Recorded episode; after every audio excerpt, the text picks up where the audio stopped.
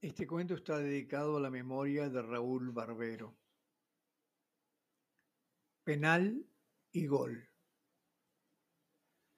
Esta es una historia sencilla, de las de antes, de la época gloriosa del fútbol amateur, cuando los cronistas deportivos escribían fútbol, back, center forward, corner, field y broadcaster.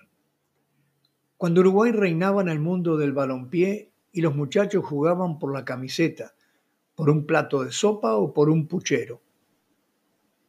Sucedió allá por los años 20 y me la contó mi tío Teodoro, uno de los fundadores del Club Atlético Bellavista, amigo íntimo del mariscal José Nasasi, de los hermanos Melonio y unos cuantos cracks más, muchos de ellos campeones olímpicos en 1924 y en el 28.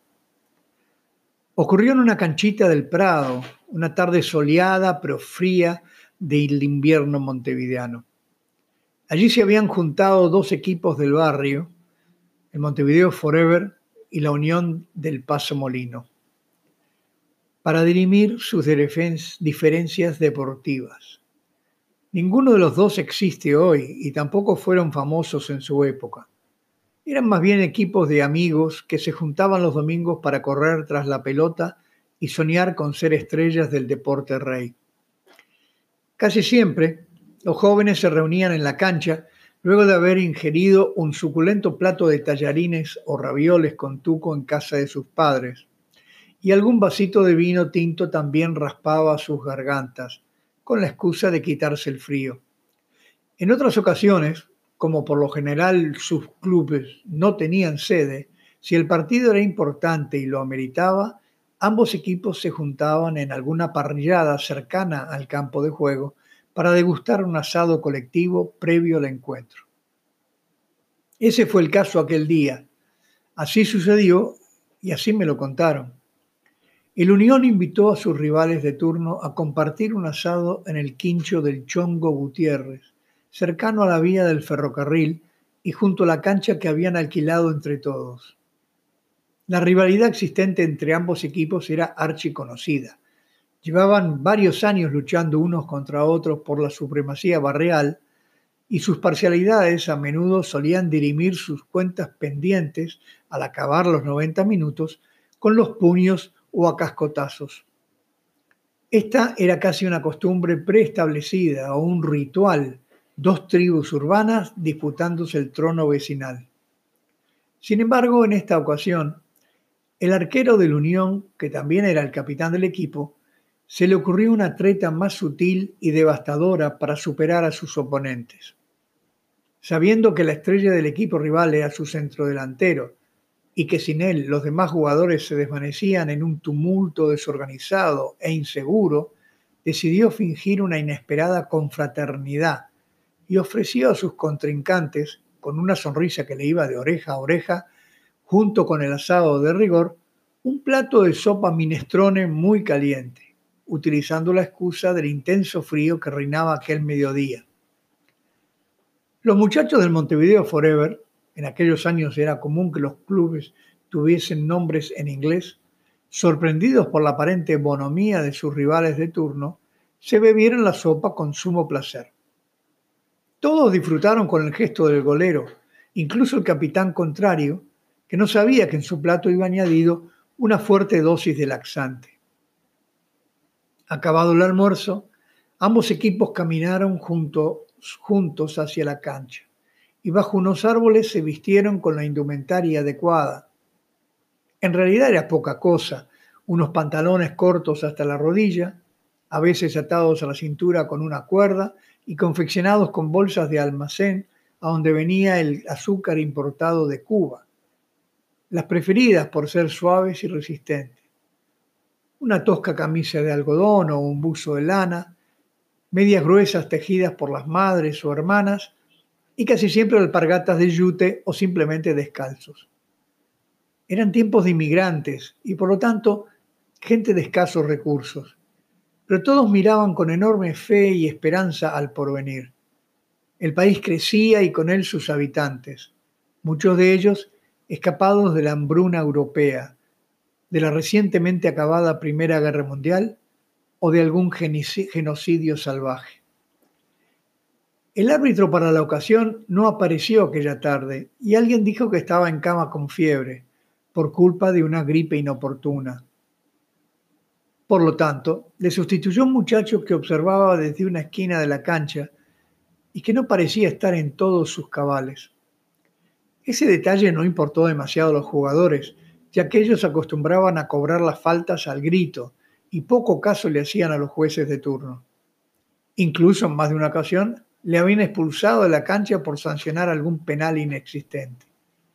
Sin más discusión, un veterano que siempre acompañaba al Club Unión prestó un silbato al joven demente y éste comenzó a correr alrededor de la cancha para entrar en calor, dando pitidos mientras los 22 jugadores se miraban perplejos ante la actitud irracional de quien les iba a dirigir esa tarde. Finalmente los dos capitanes sujetaron al árbitro corredor, lo arrastraron hacia el centro del campo de juego y se formaron los dos equipos, frente a frente prestos para dar la gran batalla, ante la sonrisa bobalicona del joven repentinamente convertido en juez de fútbol. La confraternidad inicial había quedado olvidada y ahora solo valía el triunfo ante el odiado rival. Por sorteo le tocó mover al centro delantero estrella del Montevideo Forever, y justo al empujar este el balón hacia un compañero, sintió un leve retorcijón en su estómago. No le hizo caso y supuso que sería el vino barato que había bebido durante el almuerzo. Las ansias de triunfo eran tan grandes que se olvidó muy pronto de ese incidente estomacal. Jugó como lo hacía siempre, como un dios alado sobre el escaso césped de la cancha, que en un extremo daba hacia el arroyo Miguelete. Los rivales le veían pasar con envidia e intentaban hacerle zancadillas o derribarle con patadas alevosas pero él con saltos ágiles y felinos les esquivaba, trayendo y llevando el viejo balón como si fuera parte de su anatomía. Sin embargo, el resto de ese equipo no parecía estar inspirado y muy pronto se encontró luchando casi solo contra once feroces oponentes que le deseaban ver muerto o mal herido sobre el campo de batalla. Mi tío Teodoro fue testigo presencial de tan desigual lucha y jura que el poco público que había ido esa tarde a contemplar el partido quedó maravillado del juego desplegado por aquel fuera de serie. Transcurrió todo, el primer tiempo y el empate a cero se mantuvo a pesar de las embestidas de los jugadores de la Unión y de los peligrosos tiros a puerta del genial centro delantero, que comenzaba a sentir cada vez más intensos dolores de barriga. Llegó el esperado descanso y mientras arengaba a sus desanimados y agotados compañeros, dudó entre ir a los matorrales para evacuar su vientre o esperar prudentemente hasta el final del partido. Era evidente que el infeliz astro del fútbol no sabía qué le sucedía, ni que el laxante iba aumentando su efecto a medida que pasaban las horas, o quizá atribuyó su malestar estomacal a un enfriamiento. El árbitro Bobeta Mientras tanto, jugaba con la cuerda que sujetaba el silbato alrededor de su cuello y de vez en cuando soltaba alguna ridícula carcajada. Nadie parecía hacerle caso, pero él brincaba y correteaba feliz por la cancha, a veces hacia la ubicación de la pelota y en otras en dirección opuesta. No había cobrado casi ninguna falta y tampoco se la habrían permitido, especialmente los jugadores de la Unión que luchaban enfurecidos procurando perforar la valla de sus alicaídos rivales. Evidentemente ellos gozaban de un estilo físico superior. Comenzó el segundo tiempo y todo continuó igual. Un dominio aplastante del equipo de Unión contra un oponente que se refugiaba atrás y solo atinaba a lanzar furtivos pelotazos hacia su máxima estrella, que avanzaba una y otra vez causando pánico entre sus contrincantes promediando la segunda parte un saque desde la portería del Montevideo Forever que llegó hasta las proximidades del arco contrario. El balón, de cuero reseco, agrietado y cosido una y mil veces por el zapatero del barrio, subió y bajó como una esfera de plomo. Allí abajo le esperaba una vez más el genial centro delantero, que lo paró con el pecho, lo bajó y casi como atado a su zapatilla, emprendió una veloz carrera hacia la portería contraria. En el camino se le cruzó un vasco grandote y cejijunto, con boina encasquetada hasta las orejas, que jugaba descalzo y se dejaba crecer las uñas de los dedos gordos de sus pies hasta que parecían las puntas de un puñal. Y con ellas cortaba a diestra y siniestra las piernas de sus rivales con los que chocaba. Pero en esta ocasión erró su puntazo y cayó despatarrado en la tierra, levantando una gran polvareda ante el aplauso y la risa de todos los espectadores. Entonces, de repente se oyó un alarido desaforado y atronador que cortó el colgorio. ¡Mío! surgió el grito desde el fondo, y el capitán guardameta rival, sin contemplaciones, arrasó con el delantero, volteándolo y pisoteándolo adrede mientras rechazaba con furia la pelota hacia campo contrario. El público se enardeció con esta agresión brutal e injustificada y se oyeron los primeros gritos de protesta. El guardameta del Unión los ignoró, haciéndole gestos soberbios al centro delantero para que se levantara y continuara jugando. Levantate, cagón, que no te hice nada.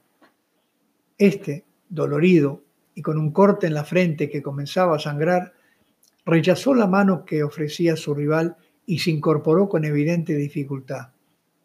Los gritos del público continuaban, mezclados con varios insultos hacia el árbitro, que recién entonces pareció darse cuenta que debía pitar algo y que la falta había sido dentro del área.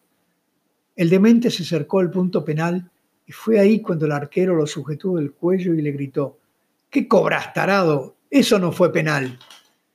El público indignado invadió la cancha y se cruzaron varios puñetazos y empujones entre jugadores y espectadores seguidos de insultos, gritos y hasta algún escupitajo.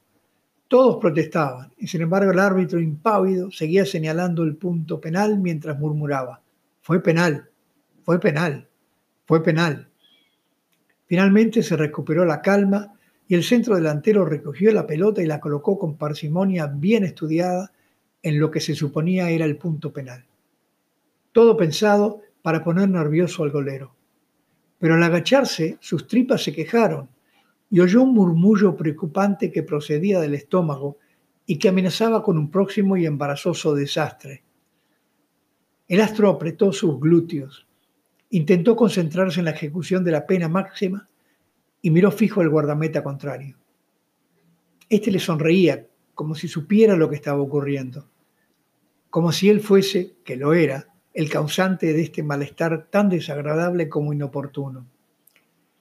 El repentino descubrimiento de la fechoría cometido por su competidor aumentó la rabia del delantero, que, haciendo de tripas corazón, y nunca mejor dicho, dio cuatro pasos hacia atrás y respiró hondo. Por su frente corrió un sudor frío. Ya era casi imposible sujetar toda esa explosión de materia fecal que luchaba denodadamente por salir despedida.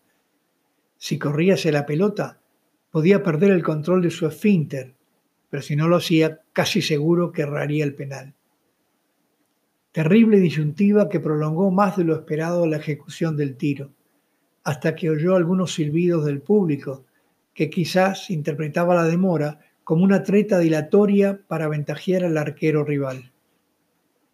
Entonces decidió que era más importante el triunfo de su equipo que el escándalo que podía ocasionar su desventura. Y tensando los músculos al máximo, dio cuatro pasos y disparó con toda su fuerza y maestría. Pero no se detuvo allí. Su pie impactó en el balón y él comenzó a correr hacia el arco, viendo como el arquero se zambullía hacia un lado y la pelota entraba en la valla por el costado opuesto.